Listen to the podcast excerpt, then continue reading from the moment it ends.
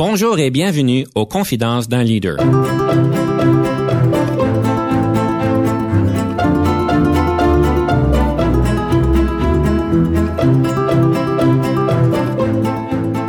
Ici Denis Lévesque, coach en leadership. Nous avons donc l'honneur et le privilège de recevoir en studio des leaders qui ont marqué leur communauté afin d'apprendre de leur expérience et de s'inspirer de leur sagesse.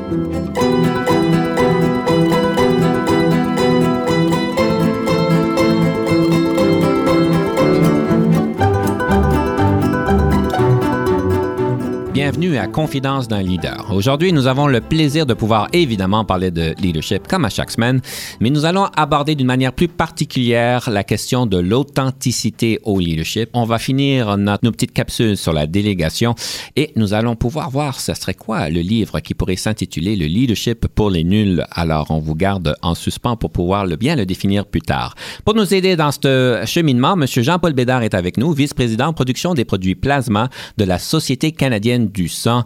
Bonjour, M. Bédard, et bienvenue à l'émission. Bonjour, Denis, ça va bien? Ça va très bien et vous? Excellent, très bien, merci. Alors, euh, je sais qu'on est bien content de vous recevoir en studio et je sais que le studio a quand même quelque chose de particulièrement intéressant pour vous parce que si je comprends bien, vous êtes un ancien de euh, l'école secondaire André Laurando. Effectivement, quand je suis arrivé euh, cet après-midi, ma voiture est stationnée sur l'ancien terrain de tennis de, l'école secondaire André Laurando et on est aujourd'hui dans ce qui était le laboratoire de chimie de M. Rochon.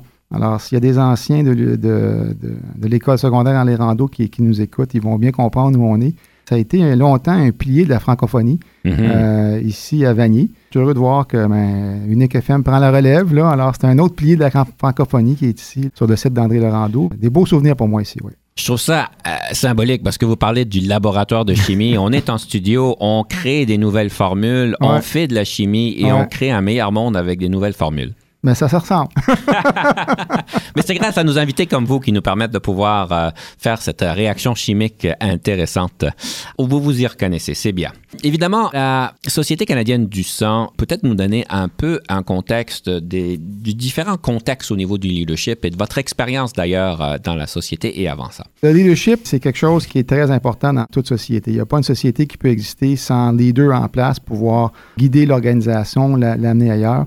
Nous, nous sommes une société qui a été créée euh, suite euh, à la tragédie du sang contaminé des années 80. Mhm. Alors, il faut se rappeler euh, d'où la Société canadienne du sang vient. il y a eu des tragédies, il y a eu des décisions qui avaient été prises par nos prédécesseurs qui n'étaient pas les bonnes. On a créé la Société canadienne du sang en 1998.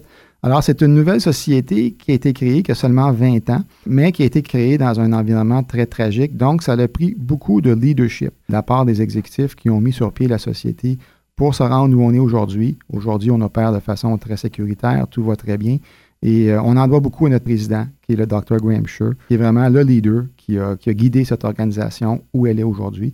Et moi, je suis un des, vice-présidents qui fait partie, euh, un peu un privilège de faire partie de cette équipe-là qui, euh, qui rend des, services très importants à la société canadienne. Votre président, est-ce que c'est le même président qui était fondateur? Ce type-là a commencé comme vice-président médical en 98, mais très tôt, en 2001, il a été promu euh, comme chef de direction. il y est depuis. Et euh, moi, je suis là depuis 2009, alors ça fait une, dizaine d'années. Avant ça, moi, j'œuvrais dans le domaine pharmaceutique, dans, l'industrie pharmaceutique euh, à Ottawa, Toronto, Montréal. Et la Société canadienne du sang était un de mes clients. C'est comme ça disons, que je suis entré en contact avec la société. Puis un jour, j'ai décidé d'y aller à, plein pied. Ce sont des angles particulièrement différents, si je comprends bien, parce que si vous étiez dans le pharmaceutique, je présume que c'était plus commercial. Et évidemment, il y avait question, bien sûr, de faire du bien dans la société, mais de pouvoir vendre des produits et de pouvoir soutenir l'organisation.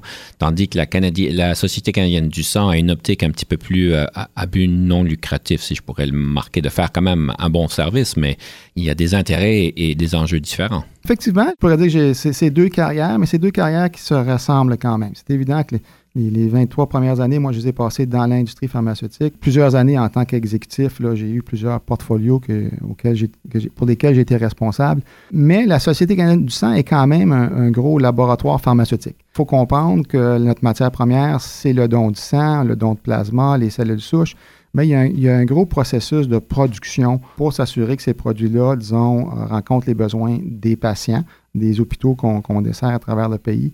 Alors, il y a beaucoup de similitudes. Et lorsque je suis arrivé là en, 2009, ce qu'on cherchait, c'est d'aller chercher des gens comme moi qui avaient une expérience du secteur privé dans le domaine biopharmaceutique pour pouvoir amener une certaine, pas nécessairement un transfert de culture, mais amener ces expériences du privé au, parapublic. Euh, alors, il y, a, quand même beaucoup de similitudes dans le travail qu'on fait, mais il n'y a pas.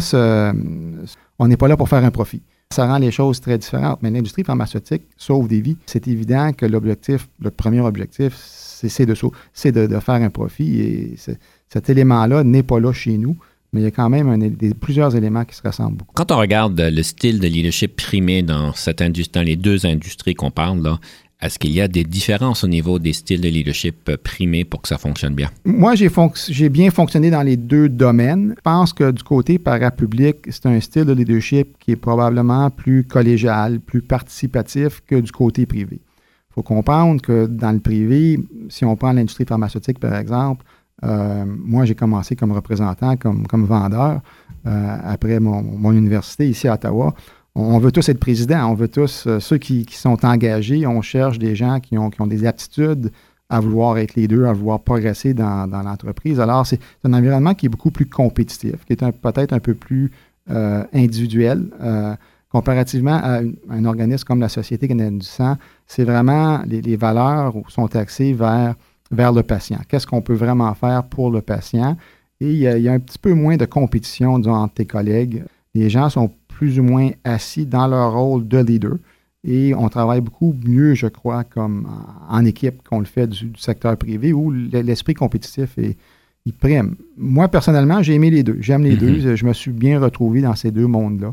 Dans le domaine, à la Société, à la Société canadienne du sang, j'apporte beaucoup d'expérience du privé je sais qu'on parle de style de leadership. Une des choses qu'on dit qui est particulier à vous, c'est que vous allez, vous avez l'air d'avoir un intérêt, je dirais, particulier et très évident sur les autres, sur le développement, en fait, de votre équipe. La première fois qu'on s'est rencontrés, je me rappelle, c'est vraiment, j'ai trouvé ça remarquable que vous aviez ce souci particulier de s'intéresser à vos, à, vos employés et euh, de s'assurer qu'ils puissent atteindre le meilleur de eux-mêmes. Quelque chose qu'on vous reconnaît particulièrement.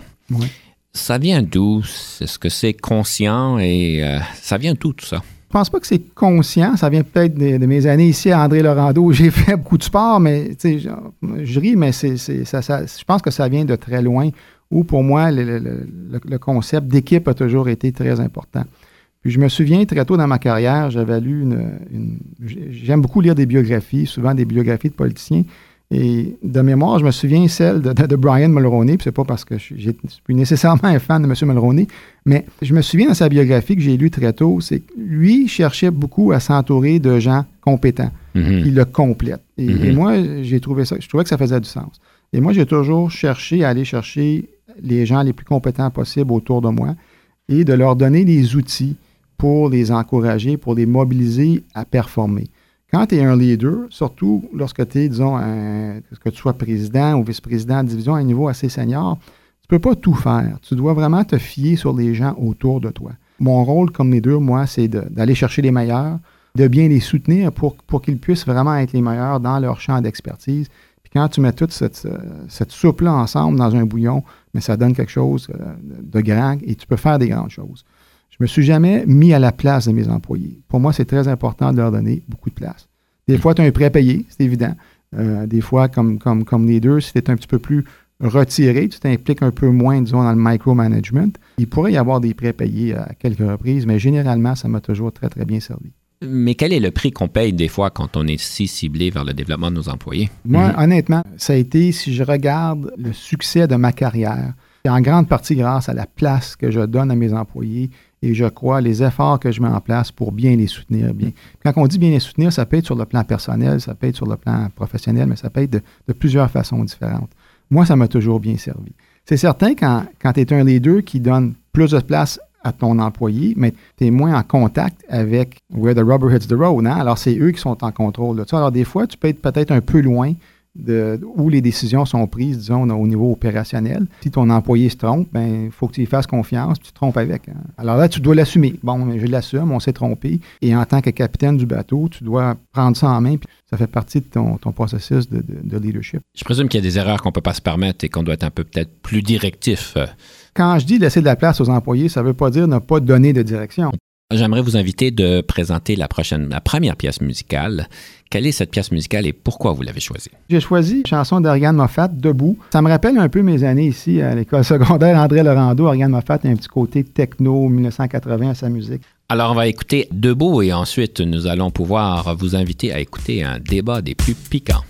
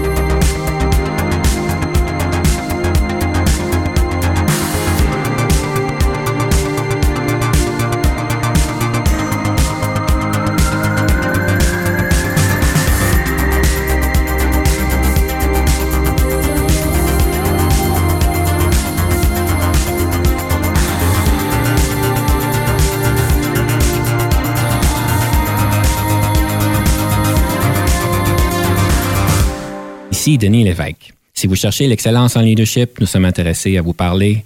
Venez nous visiter à solutionoptigestion.ca.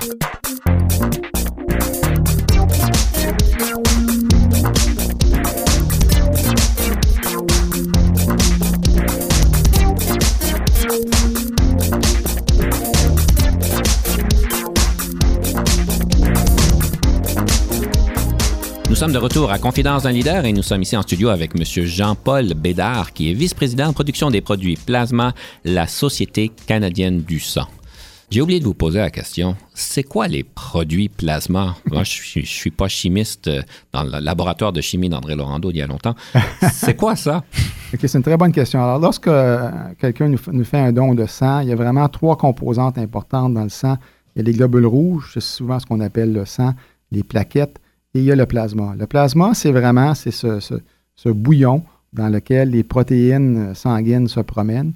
Et avec le plasma, lorsqu'on isole le plasma des globules rouges et des plaquettes, on peut aller chercher des protéines spécifiques pour faire des produits pharmaceutiques qui vont desservir des patients qui sont en, grand besoin. On va pouvoir, ce qu'on appelle, fractionner des produits qui vont sauver des vies, euh, qui vont aider des patients atteints du cancer, qui vont aider des, patients qui sont atteints de maladies très sérieuses. Présentement, au Canada, On collecte suffisamment de sang pour répondre aux besoins des, Canadiens qui ont besoin de produits sanguins, mais on ne collecte pas suffisamment de plasma pour répondre aux besoins des patients qui ont besoin de produits faits à partir du plasma.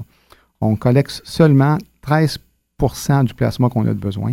Alors, euh, mon mandat à moi, présentement, je, suis en start-up. On est en train de montrer une nouvelle équipe pour mettre sur pied un programme de collecte de plasma à travers le Canada, où on, va, on, ne collectera pas de sang. Et la façon de collecter le plasma sans collecter le sang est un petit peu différente d'un don de sang. C'est semblable. Alors, on, va aller chercher le sang, on passe le sang dans une centrifuge, on isole le plasma, on retourne au donneur ses globules rouges, son sang, et on garde le plasma avec lequel on fait des produits. C'est intéressant. C'est très particulier. On est dans le laboratoire de chimie, alors c'est très à propos. C'est vraiment bon. Puis, je sais qu'on parle de leadership, mais ça m'intéresse.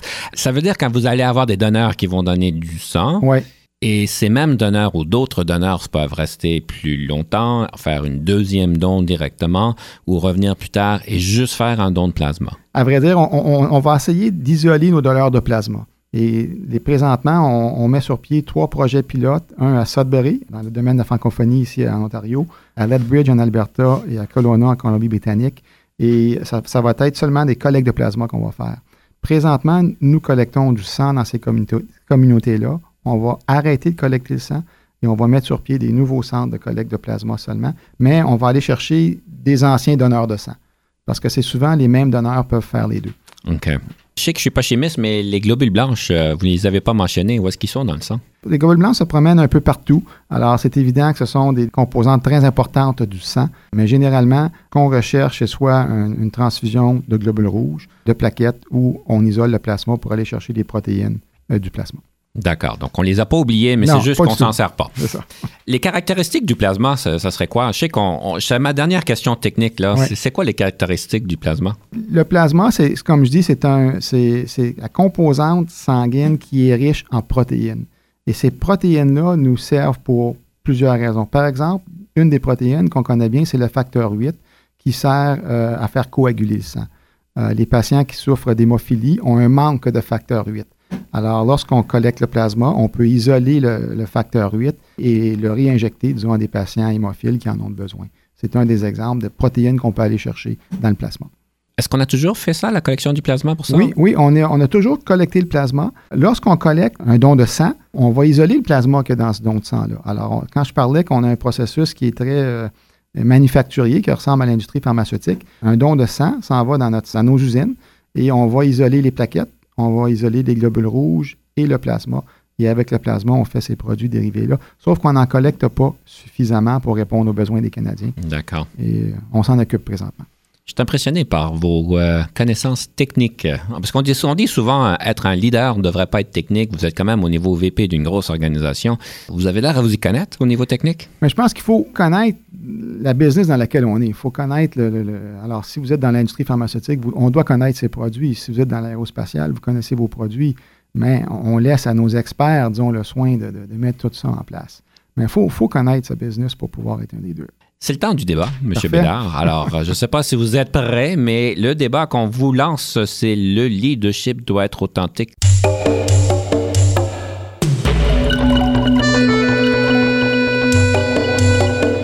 Pour moi, l'authenticité, c'est primordial pour un leader. En tant que leader, on veut mettre sur pied une vision, on veut amener euh, une équipe, on veut amener une entreprise, un groupe de, personnes avec nous quelque part. Pour faire ça, il n'y a personne qui veut suivre quelqu'un qui n'est pas authentique. Il n'y a personne qui veut suivre quelqu'un en qui il n'y a pas confiance. Alors, toute la composante d'avoir confiance en quelqu'un, de vouloir suivre sa direction, de vouloir travailler avec, c'est un peu comme une équipe de hockey qui, veut suivre un coach. Un coach qui n'a pas le respect de son équipe de hockey. Quand ça, ça arrive, on sait ce qui arrive au coach. C'est souvent le, bouton eject qui, qui, est mis en place. Alors pour moi, être authentique, c'est une façon de connecter avec, euh, avec mon équipe, avec nos employés, et de travailler avec eux pour aller où on veut aller atteindre nos objectifs. Très bien. Donc, l'authenticité, la confiance, évidemment, c'est très important. Moi, j'aimerais euh, en fait donner une bémol à tout ça parce qu'évidemment, la côté de l'authenticité, le leadership authentique est très, si je voudrais dire, peut-être à la mode aujourd'hui. En tout cas, on en parle beaucoup, beaucoup plus qu'avant. Euh, il y a quand même une bémol à considérer parce que quand on parle d'être authentique, euh, je présume que vous pourriez être d'accord avec la définition, c'est qu'on est complètement nous-mêmes et qu'on est réellement nous-mêmes. Comme ça, le monde peut apprendre à nous connaître. Et on sait très bien qu'on a des côtés ombrageux de la personnalité, des côtés qui sont peut-être moins intéressants pour dans un contexte de travail. On est tous humains, on a des idées des fois un peu plus sombres, on a peut-être des, euh, des réactions un petit peu plus négatives dans certaines situations. Les profils de personnalité nous indiquent tous qu'on a des forces et des faiblesses. Et euh, j'aimerais peut-être vous inviter à penser aussi, c'est que l'authenticité à son meilleur demande quand même de moduliser nos réactions. On peut, euh, je ne veux pas prendre considération peut-être de M. Trump, mais on sait que M. Trump, on dirait, l'impression qu'on a, c'est qu'il est extrêmement authentique. Je pense que la plupart du monde serait d'accord avec moi. Ou est-ce que l'authenticité de M. Trump est très claire? Et cette authenticité, j'irais vous dire que peut-être qu'elle ne donne pas confiance. Vous avez parlé de confiance, mais certaines personnes ont confiance à M. Trump, et évidemment, il y en a d'autres qui ne l'ont pas. Tout ça pour dire que l'authenticité, euh, oui, mais elle doit être modélisée. Et est-ce qu'on perd ce côté d'authenticité? Lorsque quelqu'un arrive dans notre bureau avec une situation, une gaffe monumentale qui risque de causer un gros problème, non seulement pour l'équipe, mais pour l'organisation, et dans notre tête, on a juste envie de euh, réagir d'une manière très furieuse parce qu'on voit que ça cause des gros problèmes. On devient rouge. Peut-être qu'il y a des mots dans notre tête qui ressortent et des fois, on ne le filtre pas et des fois, ça sort comme ça. Ça peut causer de gros problèmes. On dirait que c'est authentique, mais pourtant, ça aurait des gros impacts négatifs autour de nous. Alors, je vous lance l'invitation de pouvoir nous éclaircir sur l'authenticité à son meilleur. Écoutez, je ne suis pas un fan de M. Trump. Il faut le mettre euh, sur table tout de suite. L'important, c'est d'être vrai. Et c'est évident qu'il faut, dans un milieu d'affaires, il faut contrôler ses émotions. Quand on dit d'être authentique, d'être sincère, d'être vrai, ça ne veut pas dire qu'on ne contrôle pas nos émotions. Non, on contrôle nos émotions, on essaie d'aller chercher. Il faut être capable de, bien communiquer avec la personne qui est l'autre bord ou l'équipe qui est devant toi euh, dans, des, des, situations difficiles. Oui, il faut contrôler ses émotions. Ça, c'est important comme les deux. Mais vous avez touché un point, vous parlez de, de force et faiblesse. Moi, ce qui m'a toujours bien servi, c'est de, chercher à optimiser ses forces alors, et de gérer ses faiblesses. Souvent, on, tente à mettre beaucoup d'efforts sur euh, essayer de, régler ses faiblesses euh, d'une façon complète. Moi, quand on a une faiblesse à l'étiner, des fois, c'est plus l'apprivoiser, c'est apprendre à la, à la, contrôler, mais de vraiment mettre en place ses forces pour aller chercher le meilleur de son monde. Et pour moi, c'est ça être authentique, c'est de vraiment démontrer aux gens qui on est, des, fois, d'être un peu vulnérable, de montrer un côté vulnérable et vrai de qui on est, de, ne pas toujours avoir la réponse à tout. Mais si c'est ça la situation, il euh, ne faut pas avoir peur de dire. Il ne faut pas avoir peur de dire que j'ai pas la réponse. Je suis authentique, on va aller la chercher ensemble. Très bon point. Je suis d'accord avec vous. Évidemment, il y a des bonnes choses que vous dites. Euh, pour continuer notre conversation sur l'authenticité, j'aimerais peut-être penser à la question d'être, de modéliser nos émotions, oui, mais aussi de modéliser ce que nous disons. Des fois, dans notre tête, on parle. Quelqu'un arrive avec une gaffe monumentale, puis euh, des fois, on aimerait juste dire, ben là, c'était complètement entre guillemets con, con de faire ça. Évidemment, ce serait pas nécessairement approprié de pouvoir être. Tout à fait d'accord. Tout à fait d'accord. Et vous pourriez savoir qu'est-ce que je lis, euh, qu'est-ce que je pense quand je quand je dis certaines choses. Et donc, je suis pleinement authentique. Et quand je suis furieux, en fait, il y en a certains qui vont dire que des émotions même chargées peuvent changer des choses. Et quand délivrées d'une manière appropriée, de pouvoir prendre euh, une émotion chargée et de montrer une frustration, en fait, ça peut bouger des choses. Euh, quand c'est bien fait, évidemment, ça peut être positif. Alors, euh, je pense que l'authenticité est évidemment à l'heure et de comprendre les nuances incluses dans l'authenticité. Alors, M. Bédard, je vous remercie de nous avoir clarifié sur certains points sur l'authenticité. Plaisir. Je ne sais pas qui, qui a gagné le débat. Il semblerait qu'on est grandement d'accord sur bien des choses. Alors, euh, chers auditeurs, je vous laisse le choix de nous communiquer vos réactions. Vous pouvez le faire à dlevec.uniquefm.ca, dlevec.uniquefm.ca et je serai très content de pouvoir qu'est-ce que vous pensez du débat, mais de d'autres de l'émission. En gros, je vous invite de nous partager vos pensées. Sur ceci, j'aimerais, M. Bétard, vous demander de nous présenter la deuxième pièce musicale quelle serait cette deuxième pièce musicale? J'ai choisi une chanson de Luce Dufaux, Poire de Scotch, pour, pour plusieurs raisons. Luce Dufaux euh, vient d'Orléans, ici, pas loin, alors une franco-ontarienne. Je pensais que c'était très approprié. Et soir de scotch, mais souvent, comme les deux, on se retrouve seul, puis en soirée au chalet avec un bon petit scotch, euh, on peut, disons, refléter sur ce qu'on a fait durant la dernière semaine et penser à l'autre. Alors, euh, c'est une chanson qui vient me chercher. Nous écoutons Soir de scotch et ensuite nous revenons parler de livres sur le leadership. On revient sous peu.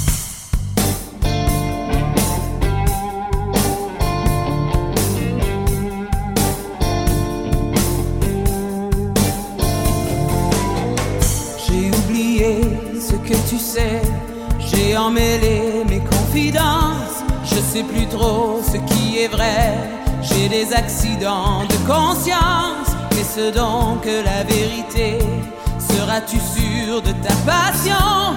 Quand t'auras pu me calculer, quand je serai ton équation. Les soirs de scotch m'enchantent, je sais pas si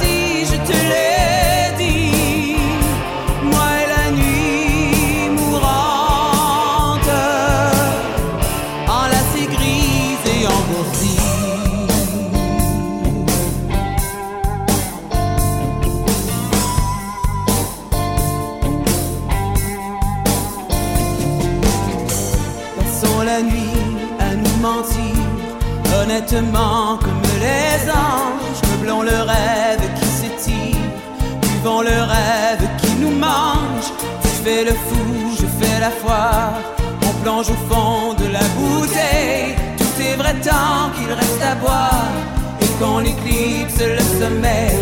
Les soirs de scotch m'enchantent.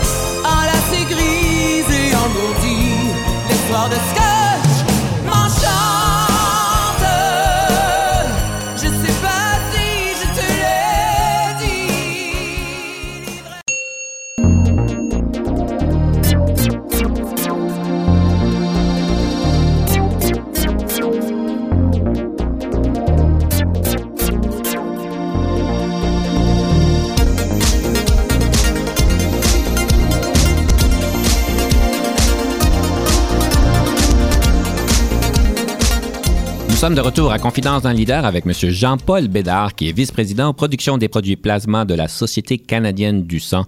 Et M. Bédard, c'est une des parties favorites de mon émission, c'est la question d'un livre sur le leadership, question de donner des outils pratico-pratiques. Quel serait ce livre que vous nous suggérez aujourd'hui? Il y a plusieurs livres sur le leadership qui, euh, sont, très, très, très intéressants. Les, les, euh, les, bibliothèques en sont pleines. Aussi, moi, j'aime aussi dire aux auditeurs, j'ai appris beaucoup sur le leadership en lisant des biographies les biographies d'hommes politiques, euh, d'hommes de sport et tout ça, j'en ai appris beaucoup là. Mais j'ai choisi un livre qui s'appelle euh, Speaking as a Leader par Judith Humphrey, euh, qui parle vraiment de, communication, How to Lead Every Time You Speak. J'ai mis la main sur ce livre-là au cours de la dernière année et ça met vraiment l'emphase sur l'importance des communications en tant que leader et comment on doit, on est toujours, excusez l'anglicisme, on est toujours on. Euh, alors souvent, on pense qu'on doit agir comme les deux lorsqu'on a une, audience devant nous, on a un employé, quelqu'un avec qui on travaille, mais on, peut être à la cafétéria avec des employés et les employés vont regarder euh, un leader d'une façon différente qui regarde un autre collègue. Alors, il faut faire très attention à ce qu'on dit et c'est toujours une opportunité en tant que leader, lorsque tu communiques, de passer certains messages. Euh, et souvent, on n'y pense pas, mais il y a plein, plein d'opportunités dans une journée où on peut euh, travailler notre vision, travailler des objectifs vers lesquels on veut se rendre et le faire de façon avec un punch, avec un, effet positif sur le reste de l'entreprise. Très bien. Alors, speaking as a leader à remettre à votre bibliothèque. Ça a l'air bien intéressant. Merci de le partager avec nous. Et en fait, j'aimerais pouvoir parler du livre qu'on vous attribuerait. Comme vous savez, j'aime ça faire un peu de préparation, voir qu'est-ce que le monde dise de vous. Et il semblerait que vous seriez le futur auteur du leadership pour les nuls. Et ceci nous donnerait compréhension de l'importance de la vision claire, du courage, de l'inspiration et de la mobilisation. Je ne sais pas si vous êtes d'accord avec euh, le titre, mais euh, qu'est-ce que vous en faites de ce livre que vous allez peut-être écrire à un moment donné? Moi, j'aime les choses simples et efficaces.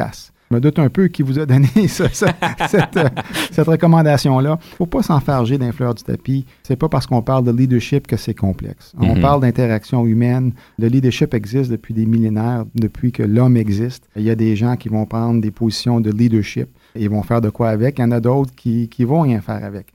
Alors, c'est pas compliqué. C'est une façon de, de, communiquer avec tout le monde. Alors, pour moi, c'est pour ça que si j'avais à écrire un livre, je pense que je m'en je resterais dans, le simple, dans l'efficace. Et cette personne-là me connaît très bien. Ça aurait probablement une centaine de pages pour pouvoir simplifier les choses, pour pas être trop long et trop. Euh, Peut-être, oui. J'aimerais pouvoir parler de l'importance de l'humour. Oui. Vous êtes quelqu'un qui est reconnu, qui a quand même un grand humour, euh, qui l'utilise d'une manière régulière. Pour ceux qui essaient d'avoir plus d'humour, mais qui sont juste pas doués dans l'humour, ou bien ils sont doués dans l'humour gauche, c'est quoi votre suggestion? Ça me ramène à être authentique. C'est facile pour moi, disons, de, parce que l'humour peut très bien nous servir dans des situations difficiles. On peut être en train de, négocier un, gros contrat, il y a plusieurs gens autour d'une table. Des fois, d'avoir quelque chose d'humoristique, ça, casse la glace, ça enlève la tension. C'est un outil qui, est très, très utile, très, qui, peut être très, très utile en, affaires ou comme les deux. Mais il faut être authentique. Mm-hmm. Pour moi, c'est quelque chose qui est facile. Euh, lorsque j'étais à ces bancs d'école dans la classe de, chimie ici, je suis certain que j'ai utilisé de l'humour et je me suis ramassé souvent au bureau du directeur. Mais c'est pas pour tout le monde. Ça revient au concept de valoriser ses forces. Oui, ça s'apprend, mais il faut se servir des outils qui sont les nôtres, avec lesquels on peut être vraiment authentique et être soi-même pour pouvoir, je pense, aller chercher le meilleur de, de nos équipes et de nos employés. Moi, l'humour me sert bien, mais ça ne fonctionne pas pour tout le monde. Il faut être conscient de ça. Vous êtes euh, quelqu'un qui met beaucoup d'emphase sur les forces et la question de gérer vos euh, faiblesses. Moi, j'aime croire qu'on est des fois capable de déléguer nos faiblesses, c'est-à-dire de déléguer les tâches dans lesquelles nous sommes peut-être plus faibles ou les, les, comportements dans lesquels on est plus faible. Je sais qu'évidemment, on ne peut pas toujours déléguer ceci, mais euh, c'est quoi votre point sur nos faiblesses? C'est quoi que vous nous suggérez de considérer? Parce que c'est certain qu'on a tous des faiblesses. Vous pourriez demander à mon épouse, elle en a une liste de au moins 150 à vous partager définitivement qu'il faut, gérer ses faiblesses. Je pense qu'il faut être, euh, faut être conscient de nos forces et nos faiblesses. Et c'est probablement la, chose la plus importante en tant que, leader, c'est de bien se connaître soi-même, de savoir où sont nos blind spots, quelles sont nos forces, quelles sont nos faiblesses pour pouvoir bien gérer nos faiblesses. Ça, c'est très, très important. Déléguer ses faiblesses, moi, je dirais plutôt, quand je vous parlais de quand on s'entoure d'une équipe forte, si on se connaît bien, si on connaît nos forces et nos faiblesses, il faut aller chercher des gens qui peuvent compenser nos faiblesses. C'est ce qui fait qu'une équipe qui est diversifiée, on a de tout pour aller chercher une équipe qui est très forte et performante. Moi, c'est ce que j'ai toujours fait. Si je suis une personne qui est, euh, qui extrovertie, euh, qui, a une vision à long terme, mais qui a un manque avec le, souci du détail, mais ben, je vais m'assurer qu'il y a, quelques-uns de mes directeurs qui sont très forts avec le souci du détail pour que l'équipe puisse bénéficier de, ces composantes-là qui sont très importantes, que moi, je n'ai pas. Pour moi, ça, c'est très important. Ce n'est pas nécessairement les délégués, mais c'est s'entourer de gens qui, peuvent bien le faire. Où c'est compliqué, c'est lorsqu'on est plus jeune dans notre carrière, on n'a peut-être pas le, luxe d'avoir une grande équipe autour de soi et on est un individu qui contribue. Là, il faut vraiment travailler au début de sa carrière à, gérer ces faiblesses-là, à aller chercher des outils qui vont nous aider. Des fois, ça peut être des, camarades euh, ailleurs dans l'entreprise avec qui tu peux discuter lorsque tu as un dossier qui est difficile ou c'est peut-être pas ta force. S'entourer de gens compétents, pour moi, c'est primordial. Qu'est-ce qui arrive quand une de vos faiblesses est fondamentale dans votre rôle? Alors, je vais être un peu dramatique, mais disons qu'on sait tous que la communication est importante en tant que leader et disons que je suis quelqu'un qui est très gauche dans la communication. Qu'est-ce que je fais dans cette situation-là? Il faut le travailler. Il faut y mettre l'effort. Euh, un exemple, la communication, pour moi, euh, c'est quelque chose que j'ai toujours travaillé. Euh, c'est quelque chose que j'ai toujours eu besoin de travailler. Je suis une personne qui, qui aime aller direct au but. mon expérience dans le privé m'amène à personne qui, est focusée sur les résultats, de prendre le temps de bien communiquer, c'est quelque chose que j'ai dû travailler. Il y a plusieurs façons de le faire. On peut s'engager un coach, on peut aller chercher des livres, on peut aller chercher, on parler avec nos collègues. Il y a plusieurs façons. Il faut travailler nos faiblesses, il faut gérer ces problèmes-là. Il faut les gérer. Il y a des ressources, il y a de l'espérance. On peut devenir meilleur. Ça ne veut pas dire qu'on va devenir le meilleur, mais au moins on va devenir assez bon dans ce domaine-là et optimiser nos forces. Monsieur Bédard, vous êtes prêt pour la rafale? Une question de pouvoir passer trois minutes, de vous mettre au test. Est-ce que vous êtes prêt? C'est beau. Avez-vous toujours voulu devenir un leader ou est-ce un parcours de circonstances? Je pense que j'ai toujours voulu être leader. Ça a commencé très jeune. Que ferez-vous différemment au travail si la culture le permettrait? Oh, plus de fun. Qu'est-ce qui est le sens de l'argent pour vous? Moi, j'ai jamais été. Euh, c'est pas l'argent qui m'a motivé.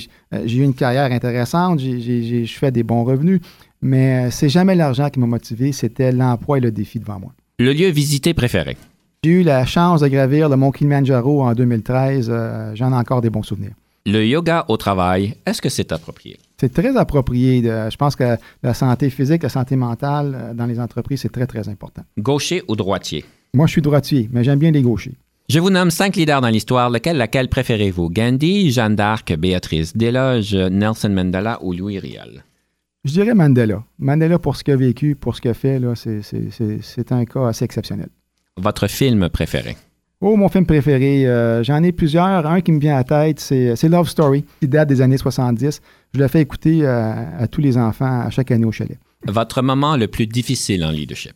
Lorsqu'on doit prendre des décisions difficiles, euh, on doit restructurer, il y a des mises à pied qui sont en, jeu, c'est toujours très, très difficile pour un leader. Vos forces? Mon authenticité, ma capacité euh, euh, d'être vrai avec mes employés d'aller chercher le meilleur d'eux. Votre meilleur moment en leadership? C'est difficile à dire pour moi. je suis très, très heureux de ce qu'on accomplit à Société canadienne du sang, où on s'en va avec le, le, programme de plasma. très, très heureux de ça. Si vous n'étiez pas devenu un leader, qu'auriez-vous voulu devenir? J'ai souvent pensé à être prof d'éducation physique. C'est un, métier qui une profession qui m'attirait beaucoup. Ce qui touche, dans le fond, le travail d'équipe, euh, le sport m'attirait beaucoup. La meilleure formation en leadership que vous avez jamais eue? Il y en a eu tellement. Euh, j'en ai parlé un peu vite fait. D'aller chercher un coach, d'avoir un coach avec qui on peut bien communiquer, bien travailler, c'est quelque chose qui peut. Vous avez ce luxe-là, c'est très, très, très, très bon. Le leadership, est-ce inné ou acquis? Les deux. Il y a certaines personnes pour qui c'est inné et pour d'autres, ça peut être très, très bien acquis. Qu'aimez-vous manger le plus et le plus souvent? Ah, j'aime bien la pizza chez Louise, juste à côté ici.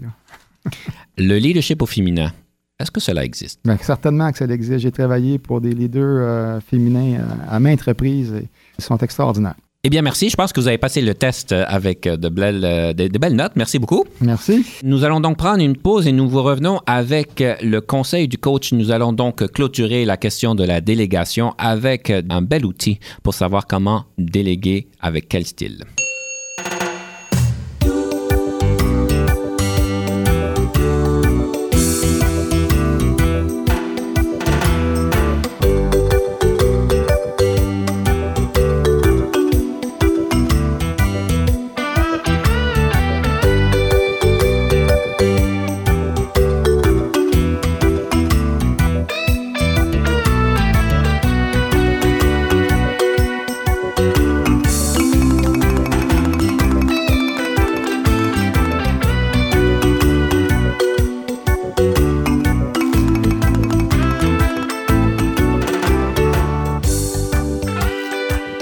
Sommes de retour à l'émission Confidence d'un leader et c'est le temps pour le conseil du coach.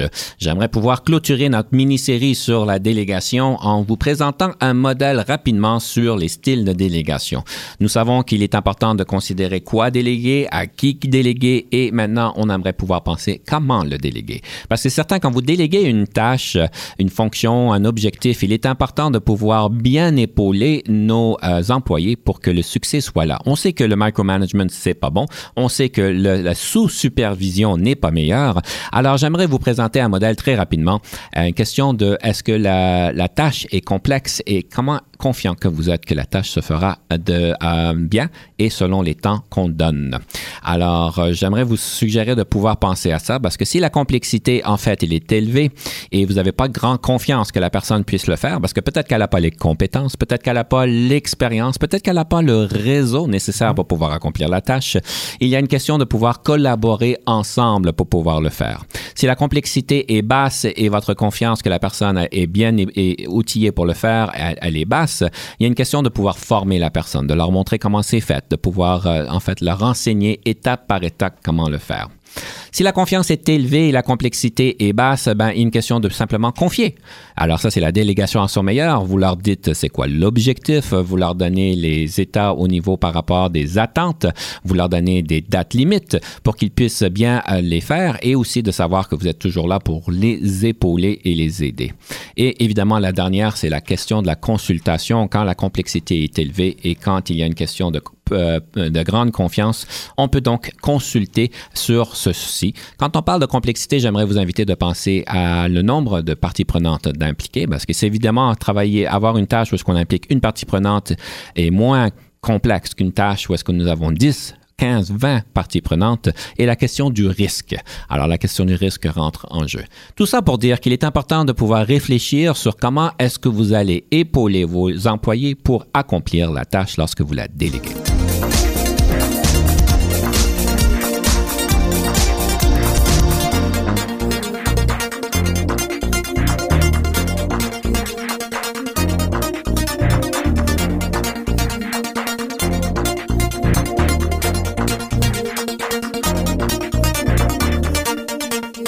Effectivement, Denis, moi, ça me fait penser, euh, je travaille de cette façon-là.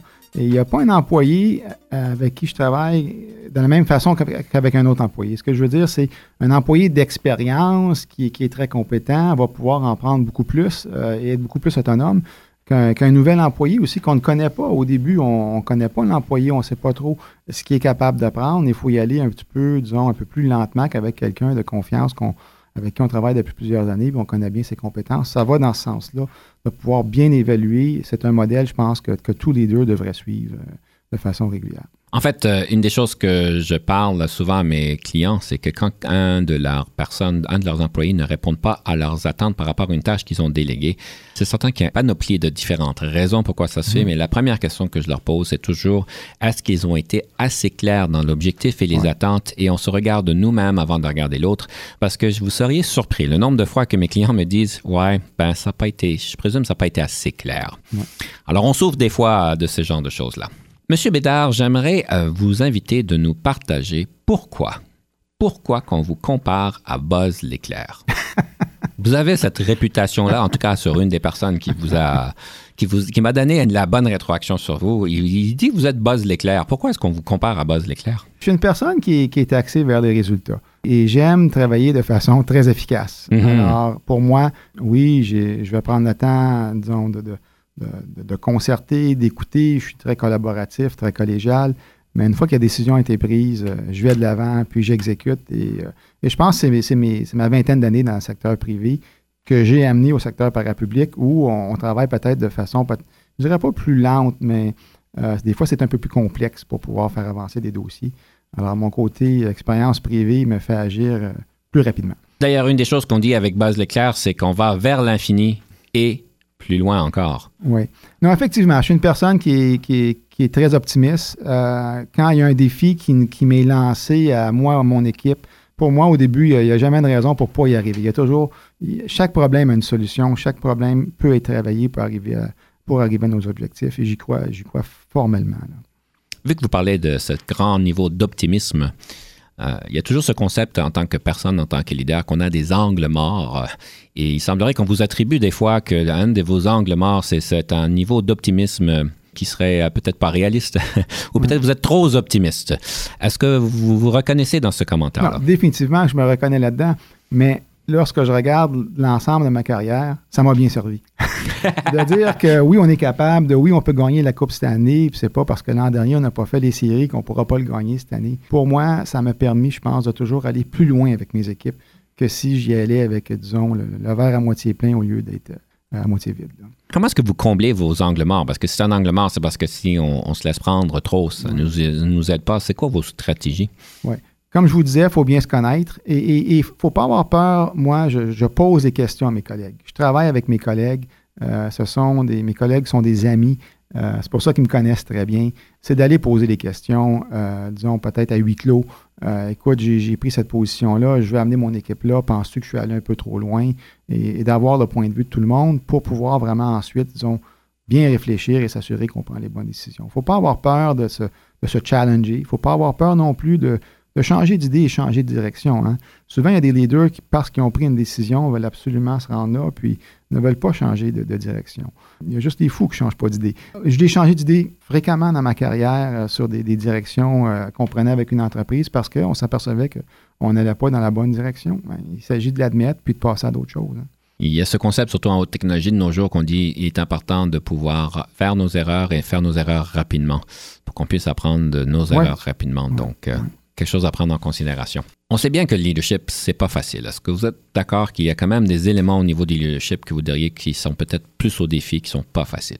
Effectivement, lorsqu'on est dans une position de leadership, souvent, ça veut dire qu'on est peut-être, on, peut être souvent seul dans, notre, coin, hein, parce que quand tu es un leader, ça souvent dire qu'il y, a une équipe qui travaille, une organisation qui te suit. Euh, lorsque tu es vice-président, tu as quand même souvent beaucoup de personnel derrière toi. Alors, tu peux souvent te retrouver seul.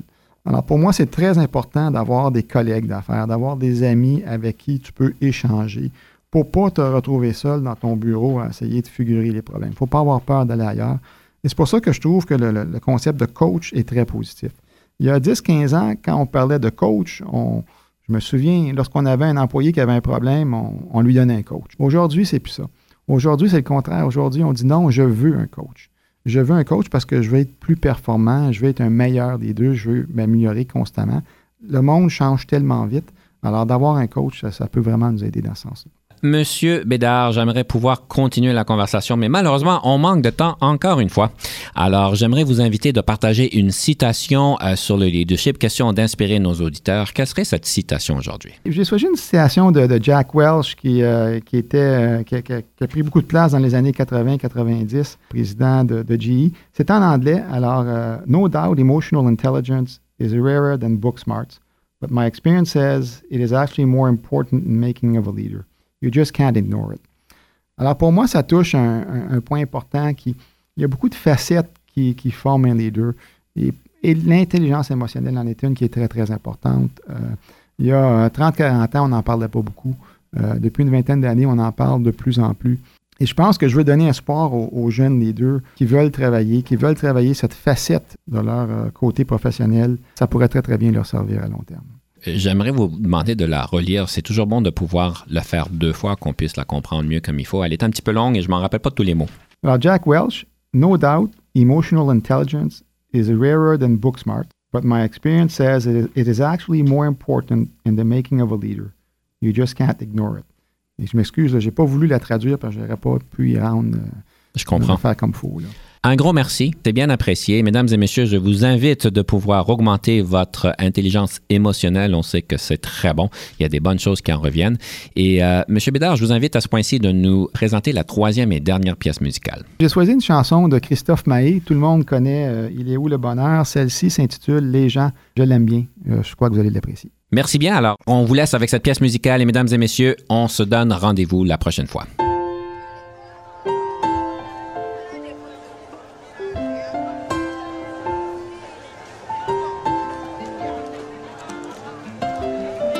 Y a des gens du voyage, y a des gens qui voyagent, des gens qui restent et des gens de passage. Il y a des gens qui planent et ceux qui touchent le fond, des gens qui dorment et des gens dorment son. Il y a des gens divers et y a des divergents, des gens qui espèrent et des gens d'Abidjan. Il y a des gens du nord, des gens du sud, des vies douces et des vies rudes.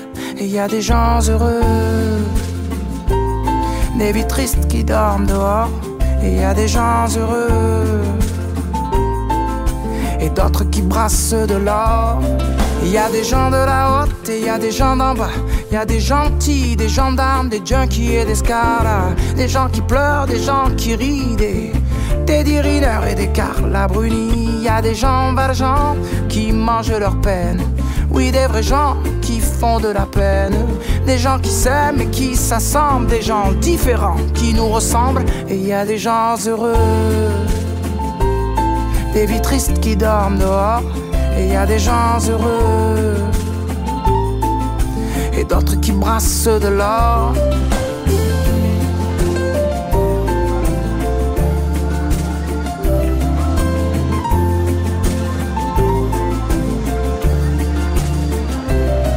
Il y a des gens de la nuit, il y a des gens du matin. Des gens qui s'ennuient, des agents de mannequins. Il y a des gens qui saoulent et des gens soulageants.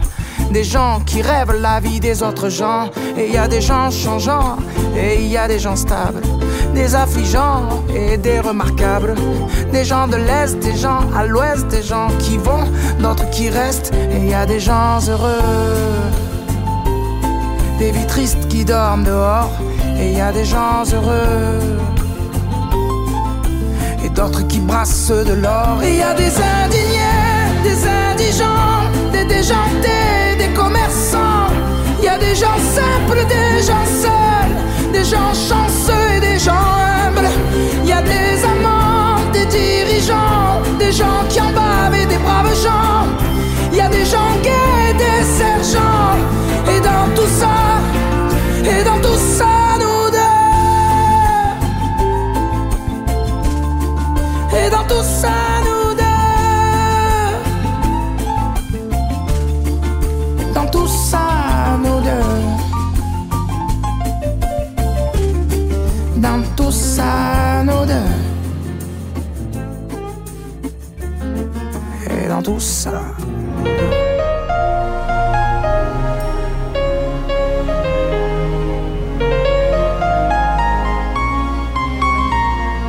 Conception, animation, entrevue et recherche, Denis Lévesque.